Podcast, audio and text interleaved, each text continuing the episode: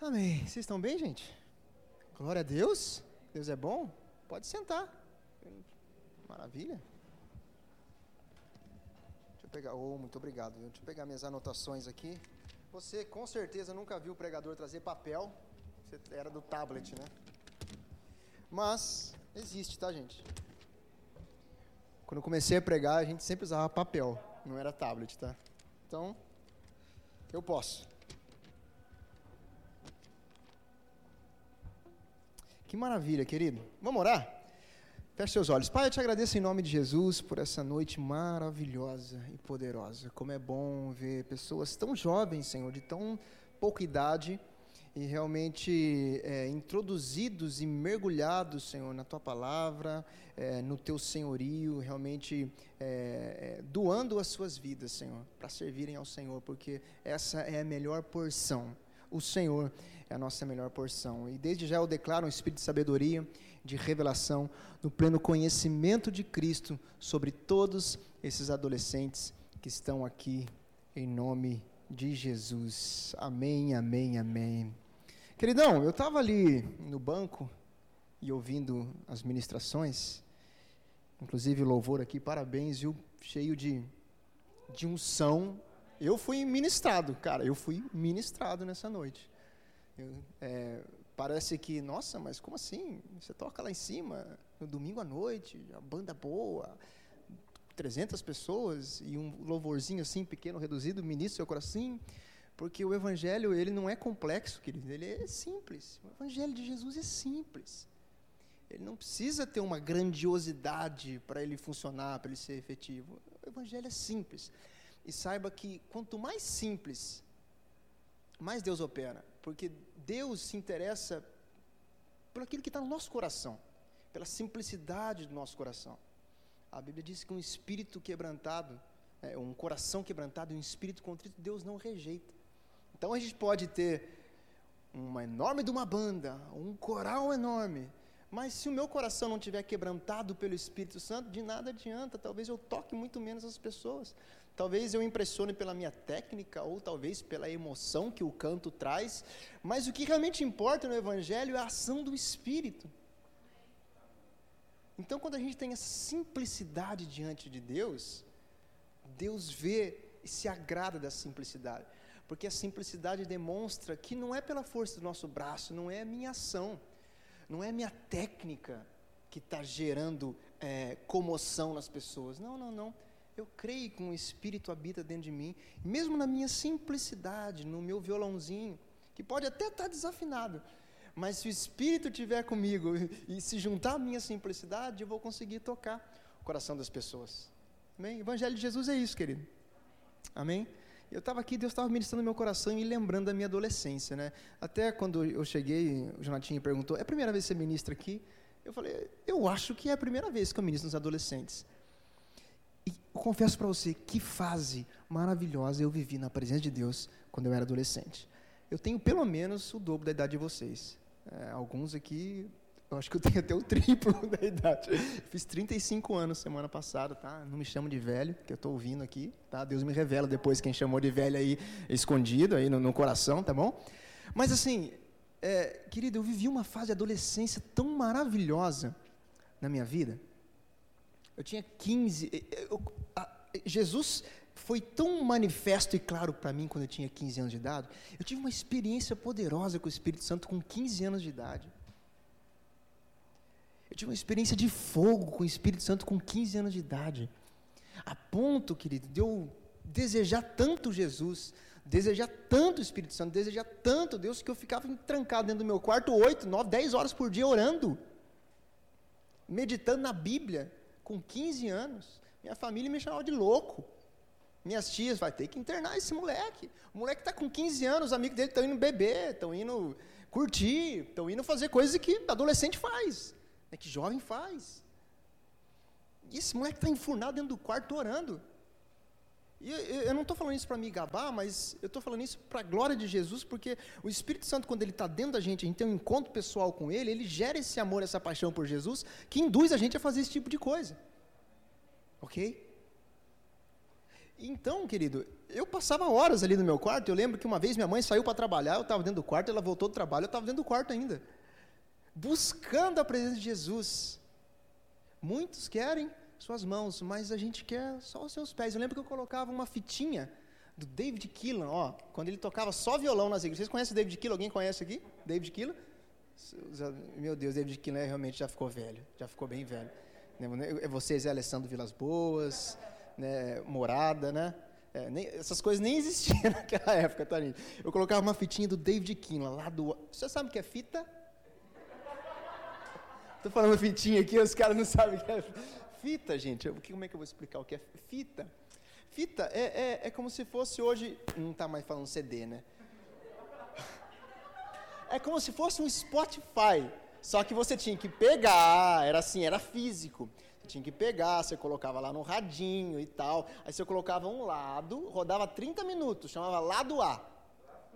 Aí acabava o lado A, você tinha que tirar do rádio, botar de novo, às vezes o contrário, tá? Tinha as posições contrárias, que estou acabando de lembrar aqui, tá? Estou mentalizando. Você colocava o lado B e rodava mais 30 minutos. Isso se chama fita. Tá? Pode chamar de velho, pode chamar de velho. Então, querido, fita é isso. E adoração é isso. É essa fita rodando 10, 12, 15 vezes e eu não me importando de estar ali. E eu não me importando de, de não precisar ou não ter necessidade de sair com os meus amigos para fazer coisa que talvez eu não deveria. A presença dos meus amigos me agradava, eu curtia bastante os meus amigos na escola, mas tinha algumas coisas que eu sabia, porque eu sabia que não me levaria para um lugar bom. Por quê? Porque eu conhecia o caminho, porque me foi apresentado o caminho. É sobre caminho que eu quero falar com você. Eu sei que sobre os jovens, sobre os adolescentes, isso, jovens é depois dos 18, né? Adolescentes, vão trabalhar com adolescente até 18. Né? Existe uma carga de responsabilidade, de decisão sobre vocês que é cruel. É cruel. Você com 16, 17, 18 anos, você já tem que estar tá escolhendo uma profissão que você vai viver e praticar durante 40, 50, 60 anos da sua vida. Numa pessoa que nunca saiu da casa do pai, não conhece nada da vida, não experimentou, experienciou absolutamente nada, só recebeu informação, mas a informação só muitas vezes ela não tem o efeito que uma experiência de vida tem. Então eu com 35 anos hoje, eu poderia pontuar aqui inúmeras coisas que eu me arrependi e inúmeras coisas que eu não me arrependi. Mas por quê? Porque eu vivenciei, porque eu vivi. E vocês recebem a informação. E a informação que vocês recebem de uma pessoa hoje como eu, que tem o dobro da idade de vocês, vocês deveriam prestar muita atenção e gravar no coração isso, porque pode livrar vocês de sofrimentos futuros. Como eu sofri porque eu acabei escolhendo caminhos errados, mesmo sabendo qual era o caminho certo a seguir. Como eu sofri, querido. Sabe o que eu quero fazer hoje aqui? Tentar livrar você do sofrimento. Tentar ajudar a você seguir pelo caminho. Sabe o que é mais maravilhoso? Que a gente não está sozinho nesse lance de caminho. Tanto na escolha do caminho em si, quanto na peregrinação pelo caminho, vocês entendem que peregrinação? Pela, pela minha caminhada, tá? pela minha, o, o, o, o, trilhar o caminho, o andar pelo caminho, eu não estou sozinho. A Bíblia garante que Deus está comigo no, na minha escolha do caminho e no meu trilhar pelo caminho. Você pode abrir a sua Bíblia comigo em Salmos 32, por favor? Eu esqueci de colocar para gravar. Minha esposa aqui vai ficar chateada comigo. Se o Robinho estiver gravando, eu não sei se está gravando, então tá beleza, resolvido. Eu tenho duas horas e quinze, né, para terminar. Maravilha. Meia-noite a gente sai daqui, gente. Que horas vocês estão dormindo? De boa, né? Meia-noite, sossegado. Quando eu era adolescente, eu dormia 10 e 40 sistematicamente. Vocês têm esse costume ou não? De dormir cedo? Não tem mais? Vocês ficam no celular? Ah, na minha época não tinha celular. Era tão gostoso, porque chegava à noite, assim, ó, você já, já sabia que ia dormir, não tinha, não tinha nada dessa, dessa luz branca atrapalhando a visão, você, a melanina funcionava, você ia dormir gostoso. Hoje eu sei que o celular atrapalha um pouco. Eu dormia 10 e meia, 10 e 40 no máximo para acordar às 6 e pouquinho da manhã para estar às 7 na escola. Era uma fase maravilhosa, querido. Se souber aproveitar, é uma fase maravilhosa. Por favor, aproveita. Aproveita. Salmos 32, vamos lá? Aleluia. Deus, é, desculpa, 32, 8, tá? Diz assim: Eu pedi para vocês abrir e eu não abri, eu não coloquei aqui na minha, nas minhas anotações. Geralmente eu coloco. Por isso que eu fui induzido ao erro. Espera só um pouquinho. Salmos 32, 8. Também que eu sou rápido de Bíblia. Vamos lá. Diz o Senhor: Instruir-te-ei e te guiarei no caminho a seguir. Os meus olhos estarão sobre ti para aconselhar-te. Vamos ler o 9. Não sejas como o cavalo ou a mula que não possuem compreensão mas precisam ser controlados com o uso de freios e rédeas. Caso contrário, não poderiam obedecer. Muitos são os sofrimentos do ímpio, mas a bondade do Senhor protegerá quem nele confia. Amém, querido? Olha só, vamos ler o verso 8 de novo. Diz o Senhor: Instruir-te-ei e te guiarei no caminho a seguir. Os meus olhos estarão sobre ti para aconselhar-te. O que eu disse para vocês? A gente está sozinho? A gente não está sozinho. Deus está garantindo pela sua palavra aqui em Salmos, capítulo 32, verso 8, eu instruir-te-ei e te guiarei no caminho a seguir.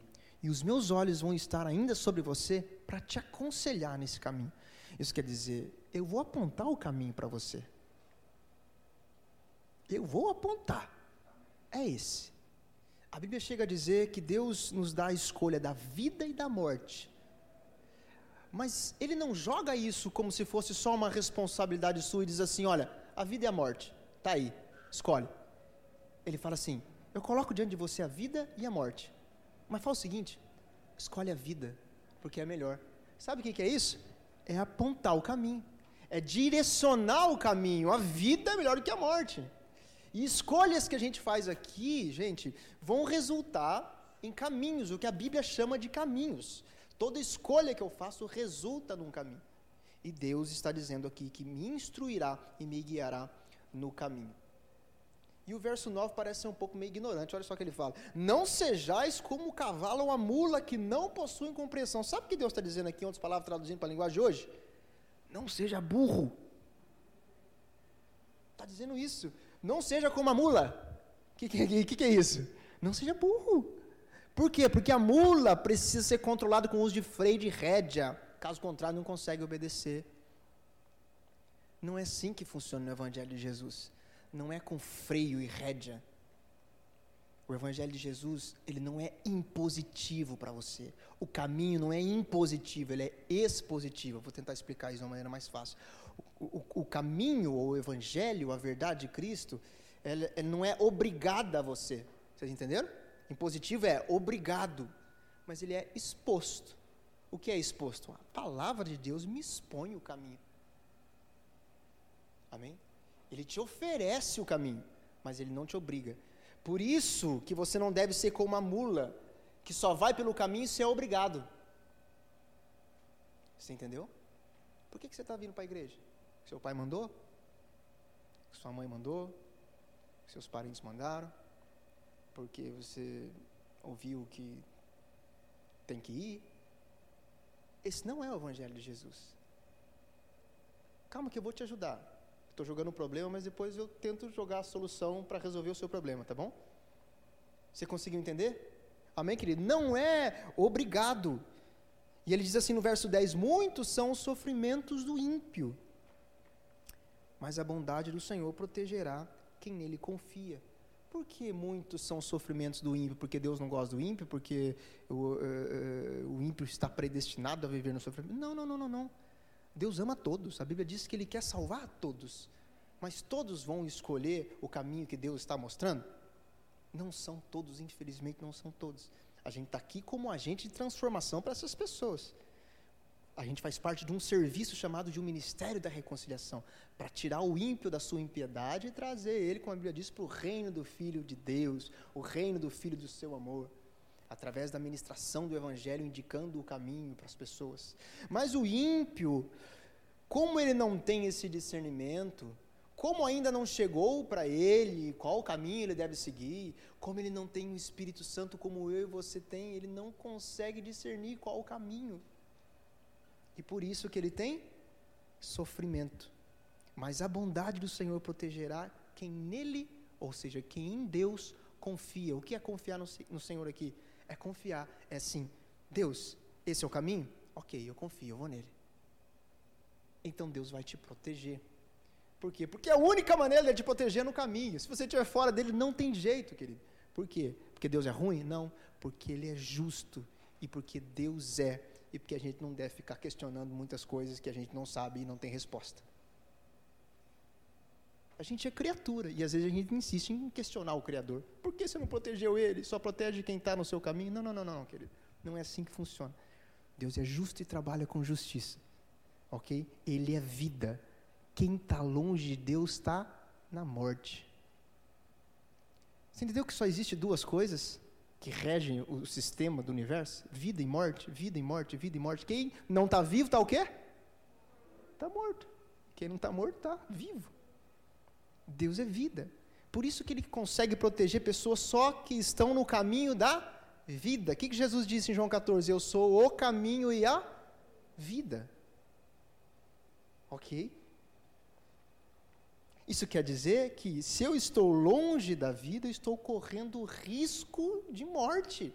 Eu estou morto. Por isso que Deus só consegue proteger, cuidar, abraçar e guiar aquele que está na vida e que segue o caminho. Amém, gente? Glória a Deus. Tiago 4 diz assim: Se Deus quiser, vou fazer. É uma coisa que eu queria enfatizar com você. Muitas vezes a gente bate no peito e diz: Vou fazer vai acontecer. Eu vou estudar para aquilo, vou passar naquilo, mas a gente muitas vezes não para para entender e escutar o Espírito Santo de Deus que está dentro de nós, para ouvir o que Ele tem para dizer, o que Ele quer que a gente faça da nossa vida. A gente, às vezes a gente faz as coisas meio de, de sopetão, sabe o que é um sopetão? Súbito. É, sem consultar o Senhor, sem entender o que Ele realmente quer e a gente se frustra lá na frente. E pensa que escolher um, uma profissão é de uma responsabilidade enorme. Como disse para vocês, vocês vão trabalhar durante 40, 50, 60 anos na mesma coisa.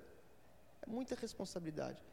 Será que nessa escolha a gente não precisa parar, acalmar o coração e receber a informação de Deus dizendo: é isso. A gente tem essa ferramenta, a gente precisa usar. Outras pessoas que não têm Cristo não têm essa ferramenta, você tem, você precisa usar. Então pare de sofrer achando que a escolha é só responsabilidade sua, você tem alguém para te guiar e para te ajudar. A Bíblia diz aqui em Salmo 119: lâmpada para meus pés e luz para o meu caminho. A palavra dele é luz para nós, querido. É luz. O que eu quero te dizer aqui é: você não está sozinho. Deus está com você para te mostrar o caminho e também para te guiar nele. Beleza? Amém? É isso, não é? Maravilha. Agora, como que eu escuto a voz de Deus? Como é que ele vai falar comigo? Como é que eu vou escutar qual caminho que eu preciso seguir? Né? Porque às vezes a gente escuta, olha, Deus vai te mostrar o caminho, mas você fala assim, ah, só fala com os outros, comigo não fala. É ou não é? Só fala com a Deus. Ah, eu escuto direto. As pessoas falam, Deus falou comigo. Deus falou, Deus falou, agora eu sei, Deus falou, vai dar certo, já deu certo, mas comigo mesmo eu não sei que voz é essa que esse povo escuta do além, que eu não escuto. Mas eu quero ensinar uma coisa maravilhosa para vocês. Você pode abrir sua Bíblia comigo em Provérbios capítulo 20, verso 27? Provérbios 20 verso 27. Eu quero falar pouco hoje, espero que eu consiga falar pouco, e eu quero que vocês fiquem livres depois para fazer perguntas, tá? Eu queria muito responder perguntas se alguém aqui tiver coragem de perguntar, porque eu estou achando vocês muito quietinhos.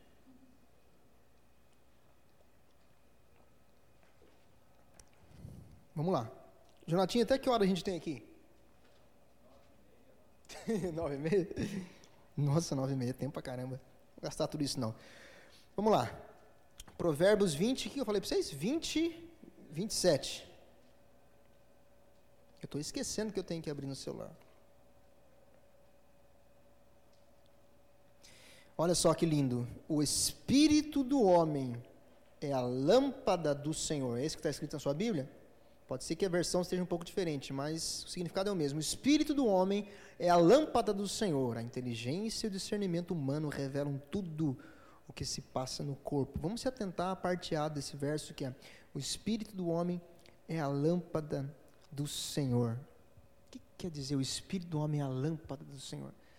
Lâmpada é alguma coisa que gera luz. Isso, para antigamente, fica até mais claro, porque as pessoas antes não tinham é, luz elétrica. É, elas precisavam acender as candeias, enfim. A luz é aquilo que te guia pelo caminho. Certo? A luz, ela te guia pelo caminho. Então a Bíblia diz assim que, que a, a, a, o espírito do homem é a lâmpada do Senhor. Isso quer dizer que a lâmpada do Senhor me guia. Mas como? Através do espírito do homem. Como assim, através do espírito? Você sabia que você é um espírito? Você tem uma alma e você habita dentro de um corpo, você é um espírito. Essencialmente, Deus te fez um espírito. Quando o sopro de vida dentro de você foi espiritual. O seu corpo só funciona porque existe um espírito vivo. Deus soprou sobre você o espírito. Então, Deus, a Bíblia diz que ele se comunica com a gente através do espírito, do seu espírito. A sua alma está juntinho com o seu espírito lá, mas a alma tem mais a ver com emoções, com pensamentos, sentimentos. A comunicação entre Deus e os homens é através do espírito. Jesus disse assim: vai chegar um tempo em que as pessoas vão adorar a Deus em espírito e em verdade. Por quê? Quando o Espírito Santo, depois de Jesus, veio habitar dentro da gente, houve a possibilidade de Deus começar a se comunicar com o nosso espírito agora recriado em Cristo Jesus. Quando você aceitou Jesus, você teve seu espírito recriado, novinho em folha, ou seja, reconectado com o Senhor. E como é que ele te passa informações? Através do seu espírito. Romanos 8, 14. Todos os que são guiados pelo Espírito, esses são filhos de Deus. E o contrário também é verdade. Todos que são filhos de Deus devem ser guiados pelo Espírito Santo. Quem que é filho de Deus aqui? Ah lá, agora deixa eu fazer uma pergunta, que eu acho que eu peguei esses caras. Você fala que Deus não fala com você, não é? Ah, Deus não fala comigo, eu não ouço Deus falar comigo. Tá. Você é salvo? Você é filho de Deus? Quem que falou que você é filho de Deus? Foi seu pai? Sua mãe? Falou que você é salvo? Você é salvo, você é filho. Quem que falou? Por que, que você sabe? Jonatinho, por que, que você sabe que você é salvo? Quem que te falou isso? A palavra de Deus. Você tem esse discernimento dentro de você por quê?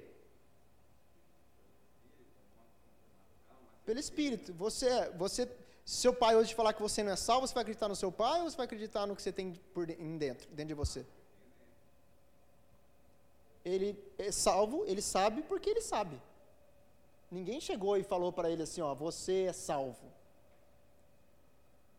Não é que ele precisou ouvir uma voz audível para saber que ele é salvo. Ok? Tudo bem, ele leu na Bíblia que aquele que aceita Cristo é salvo. Mas foi uma convicção interior. Então ele sabe porque ele sabe. Agora, como é que eu ouço a voz de Deus? Do mesmo jeito. Eu tenho uma convicção interior de que ele falou comigo. Não é que Deus vai vir e vai falar, faça odontologia e você vai ouvir durante a madrugada.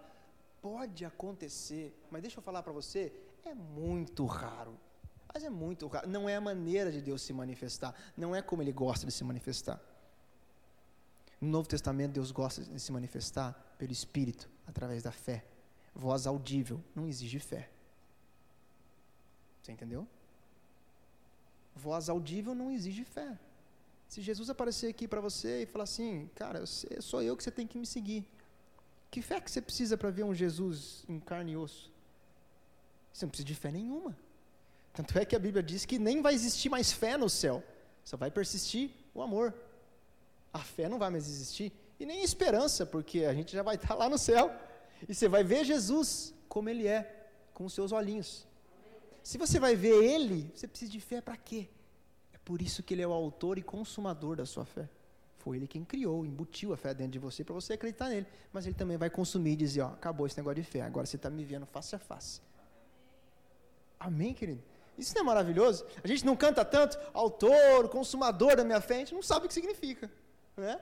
Por que, que ele é o autor? Ué, porque ele embutiu a fé de Deus dentro de você, para você conseguir acreditar nele, em alguém que você nunca viu, nunca escutou audivelmente, nunca tocou com suas mãos, mas você sabe, porque sabe, porque sabe, porque sabe, porque sabe que ele é real, que ele é maravilhoso, tanto é que você vem toda quinta-feira aqui para quê? Para adorar Jesus. Você vem na igreja todo domingo para quê? Para adorar Jesus. Você passa a vida inteira na igreja para quê? Para adorar Jesus. Você ajuda as outras pessoas por quê? Porque você quer agradar Jesus, você nunca viu ele, porque é pela fé, através do Espírito. E você sabe, porque você sabe que ele está com você e que você vai ouvir uma hora ou outra a voz dele dizendo bem suave assim, ó, faça isso, faça aquilo.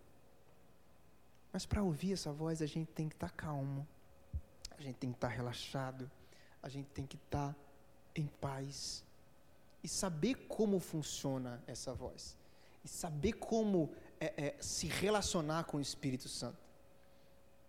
Lembre-se, a Bíblia diz assim: não é por força nem por violência, não é de maneira abrupta, não é impositivo, mas é pelo meu Espírito, assim diz o Senhor, pelo Espírito. Então, como eu sou guiado pelo testemunho interior, simples assim. Não é complexo, é simples. Eu tive um testemunho, eu tive uma revelação, eu tive algo dentro de mim que eu devo seguir para prestar o vestibular para odontologia. E você pode ter outras pessoas confirmando isso para você. Você pode ter ocasiões confirmando isso para você, situações confirmando isso para você, mas primeiro, Deus vai falar com você. E essas ocasiões, situações precisam bater exatamente com aquilo que já está dentro de você. Não, meu coração ferve por odontologia. Odontologia, odontologia. Se o seu coração ferve, já é um grande indício de que Deus realmente está falando para você que esse é o caminho, que esse é o seu propósito de vida. É pecado pedir outras confirmações, Cauê? Não, é pecado. Tudo bem, se você quiser pedir, mas tem que bater com o que está dentro de você. Entendeu? Então relacione-se com o Espírito Santo para entender o que é que você precisa. Uma outra maneira, quero até que você abra aqui em Colossenses capítulo 3, no verso 15. E você entender como Deus fala com a gente.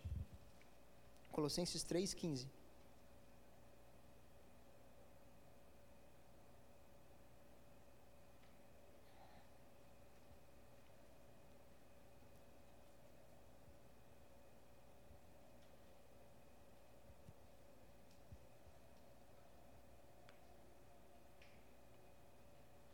Colossenses capítulo 3, verso 15, carta de Paulo diz assim: Seja a paz de Cristo o juiz em vossos corações. Ele está dizendo aí, vocês acharam?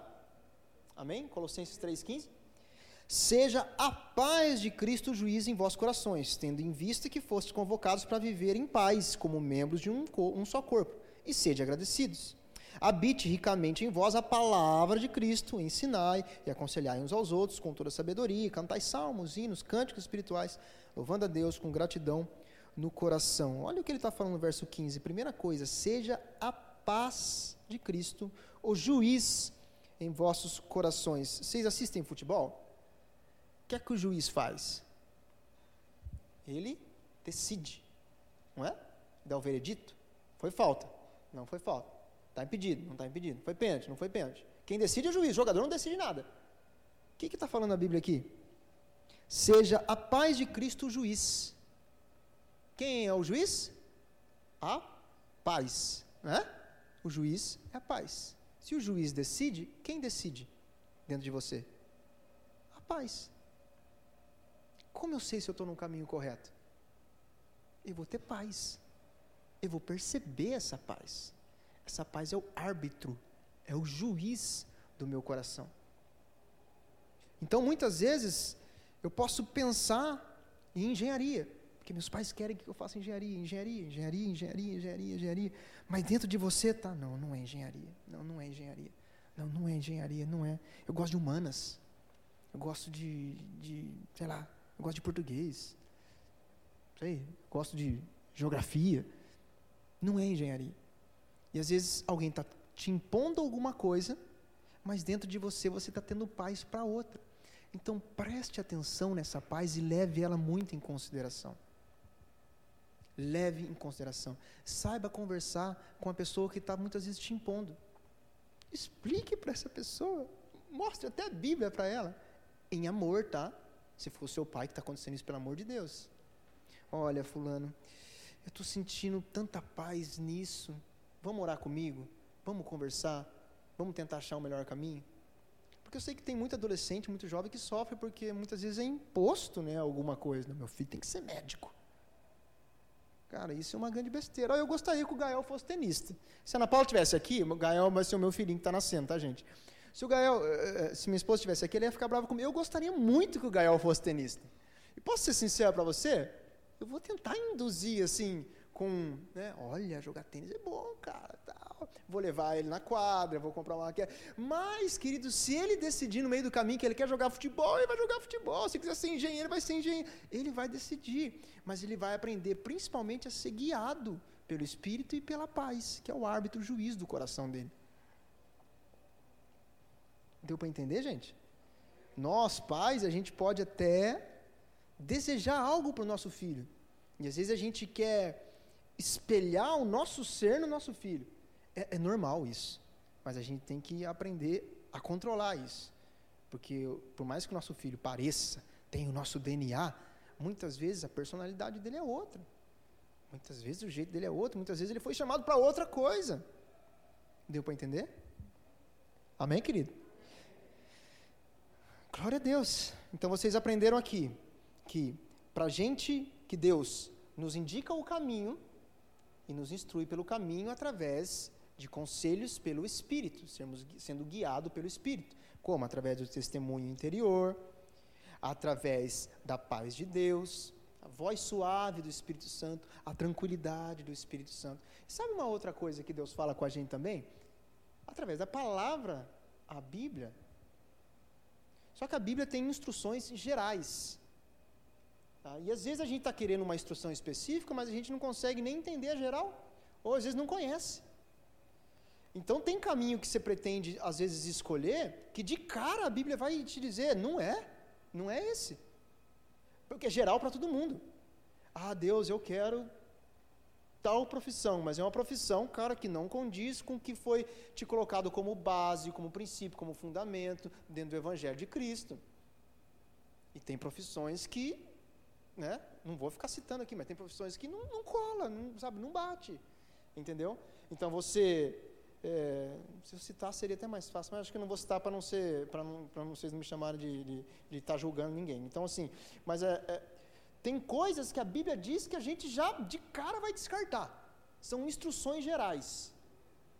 Agora, estou em dúvida entre engenharia e entre medicina. A Bíblia fala, a Bíblia especificamente vai me dar essa instrução geral para eu seguir engenharia ou medicina? Não, não vai te dar. Aí você precisa do Espírito Santo para te guiar através do testemunho interior e através da paz. Amém, gente? Conseguiram entender isso? Glória a Deus. Eu já estou acabando, tá? Para vocês ficarem felizes. E, Salmo 1, quero que você abra. Esse é maravilhoso. Só de ler esse salmo a gente podia fechar tudo aqui e ir embora.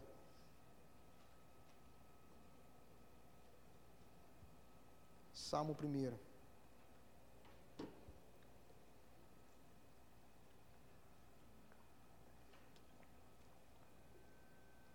Salmo 1 diz assim: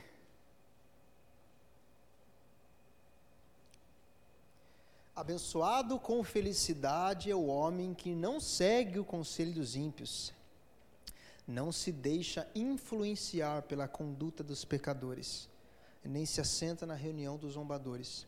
Ao contrário, sua plena satisfação está na lei do Senhor, e na sua lei medita de dia e de noite. Ele é como árvore plantada à margens de águas correntes, dá fruto no tempo apropriado e suas folhas não murcham. Tudo quanto realiza prospera. Não é o que ocorre com os ímpios, ao contrário, são como a palha que o vento carrega.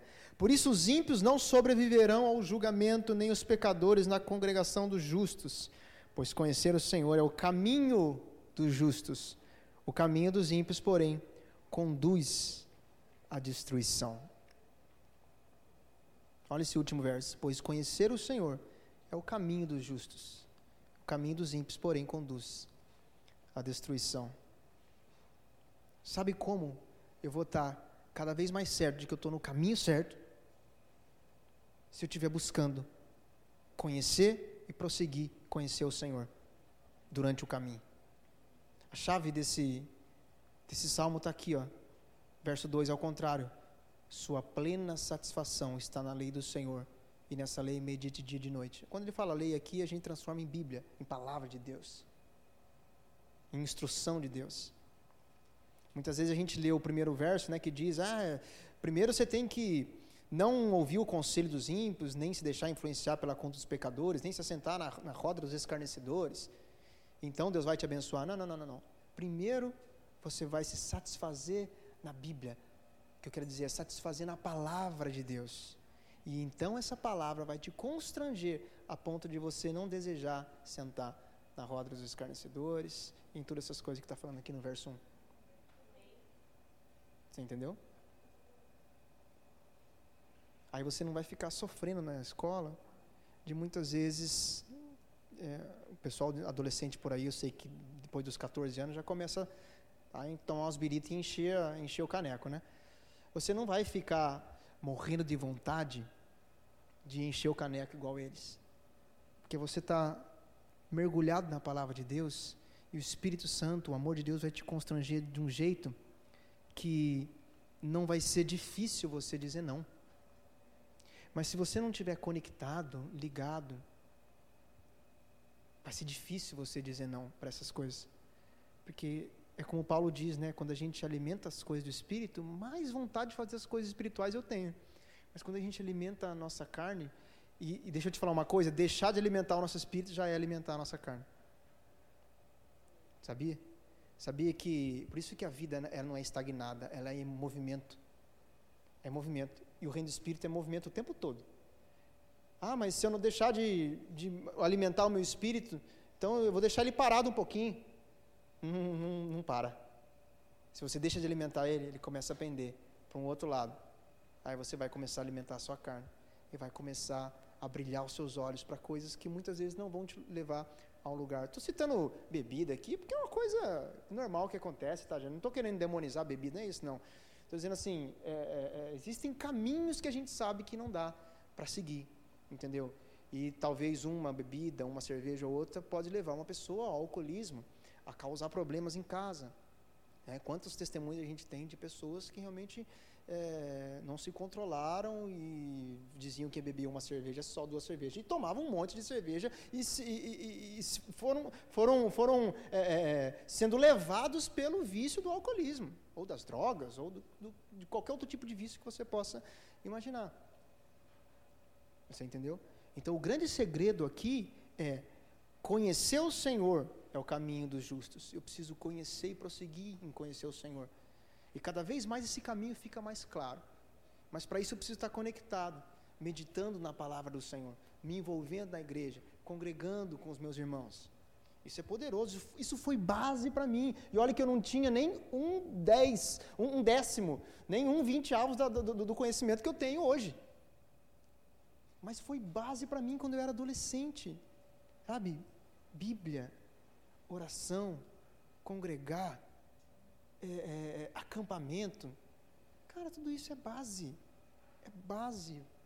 É base porque, mesmo que se você se desviar daqui 12 anos, 15 anos, Nunca, em hipótese nenhuma, você vai ficar, vamos dizer assim, esquecido do que aconteceu. Sempre o Espírito Santo vai estar te lembrando as coisas. Eu sei porque eu desviei. Com 18 anos, eu, eu, eu querido, eu, eu botei o pé na jaca. Eu, assim, eu fui, eu fui. Às vezes eu não gosto muito de usar essa palavra desviar, mas eu utilizei os meus talentos que Deus me deu para utilizar em outro caminho. Eu utilizei no caminho que eu não deveria. E eu paguei o preço por isso. Eu paguei o preço. Então, o que eu quero dizer para vocês é: vale a pena buscar Deus nesse caminho, no caminho que é o caminho que tem sido apresentado a vocês. Não pense que vocês estão perdendo tempo. Vocês estão ganhando tempo. Tá? Não pense que vocês estão perdendo tempo em vir para a igreja e vir aqui ficar tocando violão aqui de quinta-feira. Poxa, podia estar fazendo outra coisa, jogando, sei lá, nem sei mais que a molecada joga hoje, videogame, não, não sei lá o que que joga. Agora é só celular e tablet, não sei o que, né? Bom, Desculpa a minha velhice, tá, gente? Mas assim, você não está perdendo seu tempo. Você está ganhando. Seu, eu, eu, tenho 35 anos, já vivi é, dentro da igreja, já vivi fora da igreja. Eu sei o que eu estou falando para vocês. Então agarre essa oportunidade que Deus está dando para vocês. Amém? Eu queria é, passar algumas dicas para você que logo, logo vai estar entrando aí, se já não entrou, está entrando no mercado de trabalho. Está seguindo esse caminho. E essas dicas, na verdade, não é só para o mercado de trabalho, é, também é para o seu relacionamento familiar, também é para o seu ministério, que Deus, de repente, está te dando, é para o relacionamento interpessoal, relacionamento com pessoas. E e essas dicas que eu vou te dar é como obter favor de pessoas no meio do caminho. Como ter um bom relacionamento e conseguir realmente influenciar pessoas no meio do caminho. Porque deixa eu te dizer uma coisa, se você não tiver comunicação e relacionamento com pessoas, olha, dificilmente você consegue prosperar hoje na Terra, na sociedade como ela é hoje, no sistema como é hoje. Você precisa aprender a se comunicar e a se relacionar com pessoas e influenciar pessoas. Sabia disso? Sabia que você não vai ficar fechadinho assim a vida inteira sem se comunicar com ninguém? Não, você vai chegar uma hora que você vai comunicar cada vez mais com pessoas. A hora que você entrar no mercado de trabalho, você vai se comunicar cada vez mais com pessoas. Pessoas vão fazer parte da sua vida. Pessoas, pessoas, pessoas. Por isso que você precisa amar pessoas. Você precisa amar relacionamento. Viu? Isso vai trazer favor de Deus e dos homens para você. Então, primeira coisa, primeira dica que eu queria dar para vocês: nunca critique, condene ou reclame. Nunca critique, nunca condene e nunca reclame. Você, às vezes você pode até ter um parente, ou algum amigo, ou alguém que você percebe que sempre critica. Abre a boca para criticar, abre a boca para reclamar, abre a boca para condenar. Mas não é esse tipo de pessoa que as pessoas estão buscando, que as pessoas estão se espelhando. As pessoas estão se espelhando em pessoas que não criticam, não condenam, não reclamam, mas estão aptos a ajudar e resolver os problemas. Você consegue entender? Então, é, essas ações de criticar, reclamar e condenar ferem o orgulho das pessoas. E você não vai conseguir favor de pessoas com essa pessoa com orgulho ferido. É, pessoas que criticam, condenam e reclamam não são bem-vindas. O ambiente é pesado. Ela não consegue prosperar porque as pessoas que estão à volta dela não vão ajudá-la a prosperar. Então, encare isso é, como um fundamento para você levar para a sua vida, levar para o seu trabalho, para a sua família, para a sua escola. Aplique isso desde já. Eu vou dar um exemplo. Olha, você está na fila de um estabelecimento comercial. Você pagou, você tem direito de receber um excelente atendimento. Mas cargas d'água, não sei, aconteceu de que a demanda estava muito alta no estabelecimento ali e os garçons não estão conseguindo te atender como você teria o direito de ser atendido. E você faz o quê? Levanta para criticar, para condenar, para apontar o dedo, para dizer é o meu direito ser atendido. Não é esse tipo de pessoas que as pessoas querem. Esse tipo de pessoa não atrai o favor de outras pessoas. Mas uma pessoa que se levanta, opa, ela fala dentro de si, era o meu direito, mas e daí? Será que eu posso ajudar em alguma coisa? Será que eu posso ajudar a resolver um problema? Eu estou vendo que realmente a demanda está muito alta, eles não estão conseguindo atender como eles deveriam. Mas será que eu posso resolver e melhorar essa situação? Será que de repente eu posso aqui arrumar até essa cadeira? Nossa, mas estabelecimento do outro, que se você é cliente e você vai arrumar, por que não? Por quê? A gente acha que a gente, por causa de, um, de uma oncinha que a gente tem impressa num papel, a gente acha que a gente pode qualquer coisa? Não, não, não. Nunca critique, nunca condene, nunca reclame, mas seja o primeiro a tentar apresentar uma solução. Amém, gente? Isso pode parecer um pouco pesado, mas se você agarrar isso, cara, vai te, isso vai te trazer tanto favor das pessoas na sua vida. Amém? Outra coisa, você quer que alguém faça algo para você ou por você? Desperta a sensação nessa pessoa que esse algo é recompensador para ela e motive ela a fazer isso. Isso no mercado de trabalho é maravilhoso mercado de trabalho você não consegue trabalhar sozinho, fazer tudo sozinho. Você não consegue ter o controle total das coisas. E você vai precisar de pessoas fazendo coisas para você. Ah, mas eu, eu vou ser funcionário. E daí? Eu sou funcionário também. E eu tenho que conversar com 200 mil pessoas dos departamentos porque eu preciso de favor deles o tempo todo. Pedindo dados, informações, coleta de dados, enfim. Agora, se eu chegar lá e falar assim, preciso desse negócio aí. Não, mas você precisa para quê? Ah, eu preciso para resolver aqui meu problema. Quem que vai me dar informação? Não vai. Agora, se eu chego no local né, que eu preciso colher uma informação e ter um favor de uma pessoa dentro do meu trabalho, né, e mostro para ela, olha, essa informação vai servir para isso, para isso, vai ajudar o seu departamento nisso, vai fazer isso, vai trazer a empresa de um patamar X para um outro patamar Y. A pessoa, opa, ela se sente importante ela se sente fazendo parte do projeto. Você entendeu o que eu quero dizer? Então o que eu quero dizer é, demonstre para essa pessoa, desperte a sensação nela de que essa informação que ela vai passar para você é boa para ela. Não só para você, mas é boa para ela também. Sabe o que vai acontecer? Favor dessa pessoa vai fluir na sua vida. Amém, querido? Outra coisa, lembre e cite sempre os nomes das pessoas, por favor. Fulano, ciclano, oh, garotinho, garotinha. Eu sei que é difícil, às vezes eu me atrapalho também. Mas isso é muito importante, sabe por quê? Porque o nome, ele gera uma, uma conexão muito grande. Né? Quando você fala o nome de uma pessoa, quer dizer que você já está a ponto de entrar numa intimidade com ela. Certo? Você conhece, você sabe o nome. E quando e o favor das pessoas, ele, ele, ele, ele está intimamente ligado à intimidade que você tem por aquela pessoa. É muito mais fácil você ajudar um parente seu do que ajudar uma pessoa qualquer na rua. Porque você tem intimidade. A intimidade traz favor. Então lembre do nome das pessoas e fale com as pessoas, chame as pessoas pelo nome. Tá? É, é, é, eu acho que a coisa mais, mais doce que a pessoa pode ouvir é um nome dela bem falado. Bem falado. Eu, eu, infelizmente, meu nome é um pouco difícil, as pessoas às vezes não falam certo o meu nome.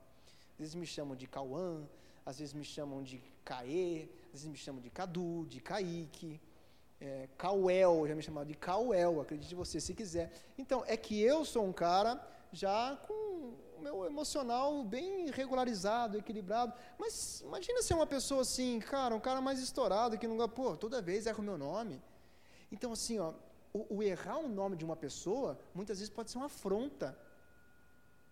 uma afronta. Você já imaginou um negócio desse? Você vai pedir um favor para uma pessoa do seu trabalho, aí você chega para ela e fala, ela chama Cauê, você fala, ô Cauê, me dá um, me ajuda aqui com essa informação. O cara já vai, já, ele já vai todo fechado para você. Então você precisa saber o nome das pessoas. Converse e chame as pessoas pelo nome. Favor na certa. Tá bom, gente? Eu estou dando dicas aqui para a vida de vocês, viu? É para a vida isso. Não é só para o trabalho, é para a vida. Espero que vocês depois peguem essa gravação e até escutem de novo. Olha só, ouça muito mais do que fale, e quando ouvir, ouça diligentemente com interesse ao seu interlocutor. O que é interlocutor, Cauê? É a pessoa que está conversando com você. Tá? A gente precisa ouvir muito mais do que falar. Tá? A, a Bíblia fala em Provérbios que no muito falar, a abundância de pecados. Caramba! Quer dizer que você vai ficar mudo? Não, não é isso. Mas você vai ser inteligente e saber quando falar, na hora certa. Mas primeiro ouça, entenda o que está acontecendo. E então lance a palavra certa. Ouça, entenda e lance a palavra certa. Mas só ouça, não, ouça diligentemente. A pessoa que está falando com você, ela não quer que você ouça pensando na mensagem do WhatsApp que você precisa responder. Pensando no Instagram que você está morrendo de vontade de entrar. Pensando na morte da bezerra, pensando em qualquer outra coisa. A pessoa que está conversando com você, ela está falando, ela quer que você olhe nos olhos dela e preste atenção sem que a sua mente divague. Isso pode parecer besta, mas isso é uma realidade muito poderoso.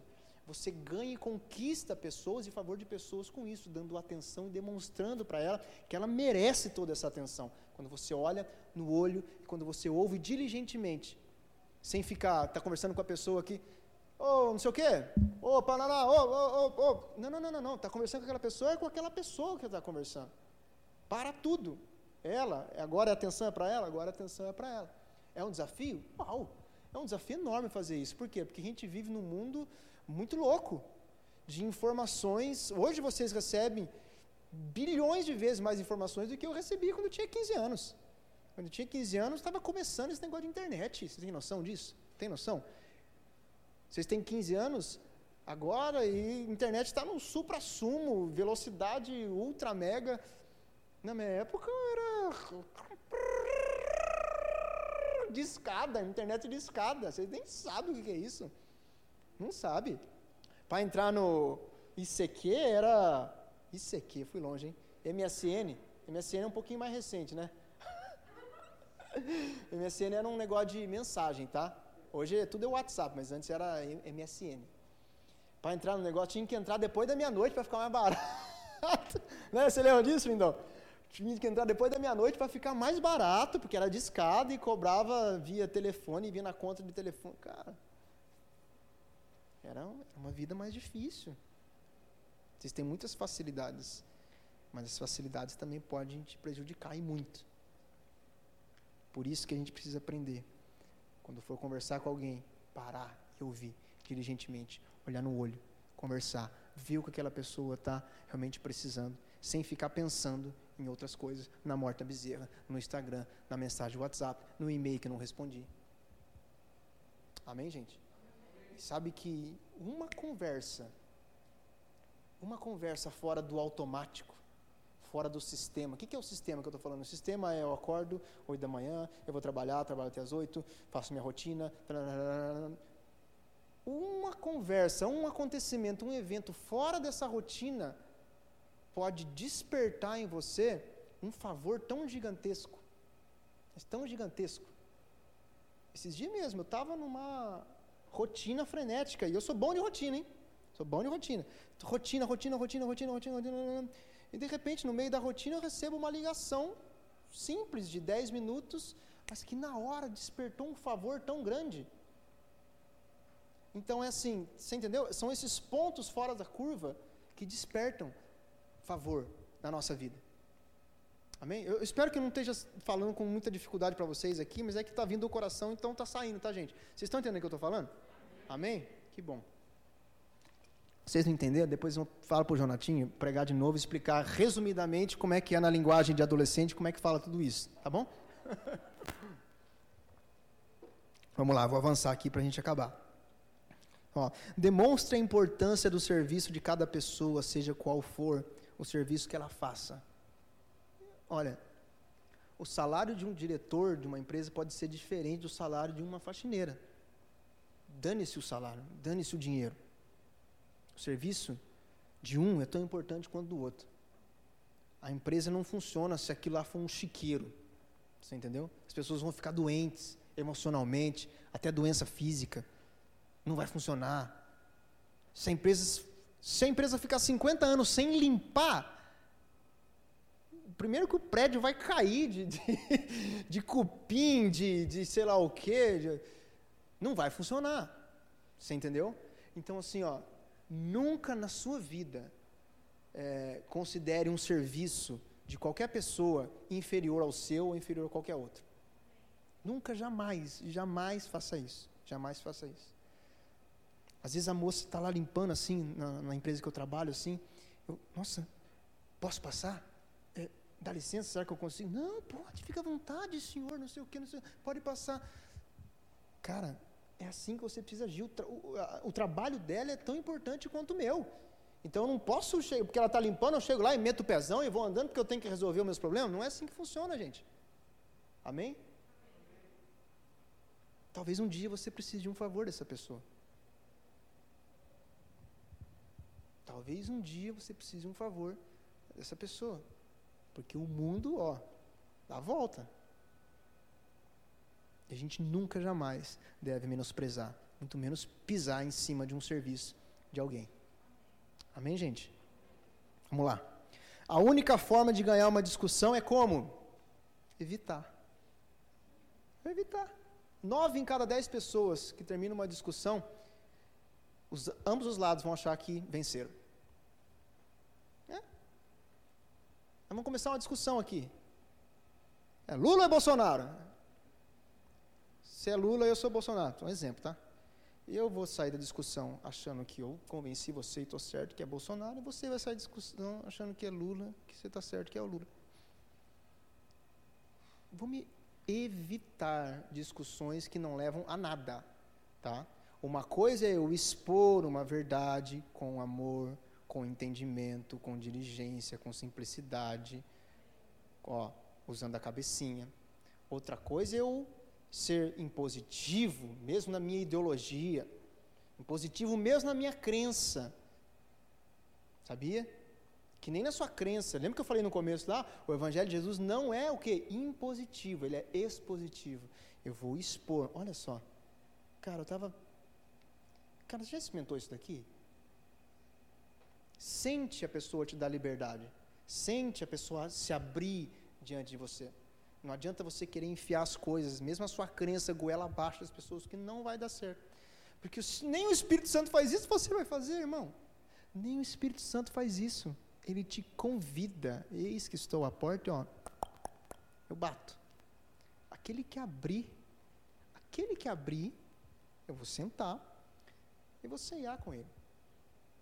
Então nunca queira impor a sua opinião, a sua posição política goela abaixo na, na, na garganta das pessoas. Não, não, faz isso, não, não vai adiantar nada.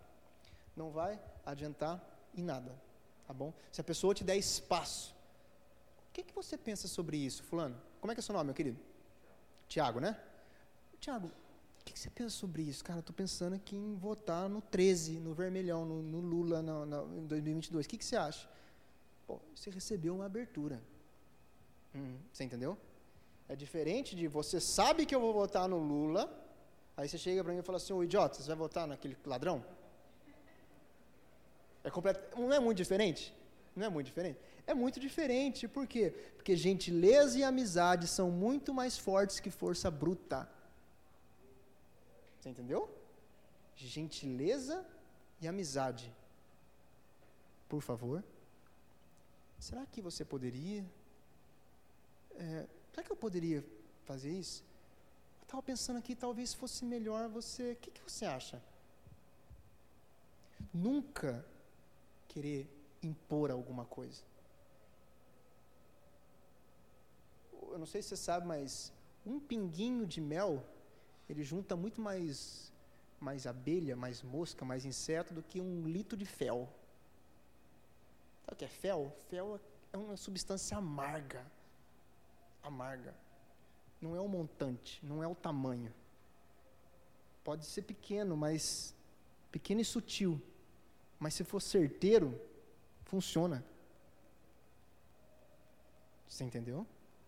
Então a gentileza e a amizade são muito mais fortes que a força bruta. Se algum dia você precisar criticar alguém, fazer uma crítica construtiva, fale de você antes. Fulano, Tiago, Tiago, né? Tiago, cara, eu sei como é que é, cara. Nossa, eu nossa, errei tanto, falei, falei tanto. É, realmente é, é complicado. Mas, cara, você é bom, velho. Você, você viu que negócio que você fez, cara, você é top, você consegue desenvolver. É maravilhoso, é maravilhoso. Um pontinho, cara, um pontinho que você precisa dar uma ajustada, que é esse pontinho aqui. Pô, eu já te coloquei para cima. Você já está lá em cima, eu já falei da minha fragilidade, que eu também sou frágil. Aí é hora de eu entrar. Agora, se eu chego para você, Thiago, cara, você fez tudo errado, velho. Cara, você vai tremer as pernas, você vai ficar nervoso, vai dar frio na barriga, não vai conseguir fazer nada. Eu vou conseguir o seu favor? Eu vou conseguir o seu serviço? Eu não vou conseguir. Deu para entender, gente? Por que, que eu estou falando isso? Por que, que Deus colocou isso no meu coração? Cara, porque eu acho que a gente, é, é, hoje, os jovens, né, a adolescência também, a gente peca muito por não entender as diretrizes básicas das coisas, como funciona. Tá? Ah, o que, que isso tem a ver com Deus? Tem a ver tudo. Você pega o livro de Provérbios, vai ler na sua casa, tudo. Tem tudo a ver. Provérbios, Eclesiastes, são livros que Deus é, é, destinou para que a gente saiba se, a conduzir, a nos conduzir no caminho. A ter uma, uma regra de conduta na nossa vida. E isso vai trazer favor dos homens. Ok? Sim, Deus te ama. Sim, você já está salvo. Sim, você tem o favor de Deus. Mas se você não aplicar alguns princípios, algumas coisas na sua caminhada, o favor dos homens você não vai ter. Porque Deus é bonzinho com você, mas os homens não são. Deus te ama, mas tem muito ser humano que não te ama, não.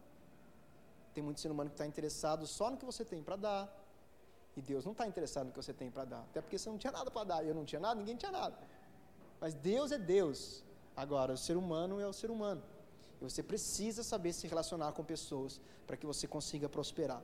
Você precisa saber se relacionar com gente para que você consiga ter uma vida próspera e você evite sofrimentos na sua vida. Tá? Você não vai ser um ermitão, você não vai viver nas montanhas, longe de pessoas. Você precisa conhecer pessoas, precisa amar pessoas, precisa se relacionar com pessoas, você precisa ter, ser comunicativo. Mas eu não sou comunicativo. O Espírito Santo ele te ajuda. Por favor, entra no seu quarto, conversa com o Senhor. Senhor, eu não queria ser tão tímido assim. Me ajuda. Ele não te deu o espírito de timidez e de medo e de covardia. Não, não, não. Ele te ajuda, ele te auxilia. Nas nossas fraquezas mesmo é que ele gosta de introduzir o poder dele. Amém, querido? Nas nossas fraquezas, porque daí a gente está dizendo: Ó oh, Senhor, eu sei que eu nada posso se não for o Senhor na minha vida. Sabe o que é isso? Sabe como chama isso? Fé. Fé é isso. Muitas vezes fé não é bater no peito e falar, ah, eu vou resolver. Se você tiver a consciência de que Deus está com você e é Ele em você, ok. Agora, se você achar que você é o, está cantando de galo aí, vai, uma hora vai dar pau, não vai dar certo. Porque a gente age, a gente é crente, a gente age por fé. Amém, querido? Jonatinha, nem que deu nove e meia, quase, cara.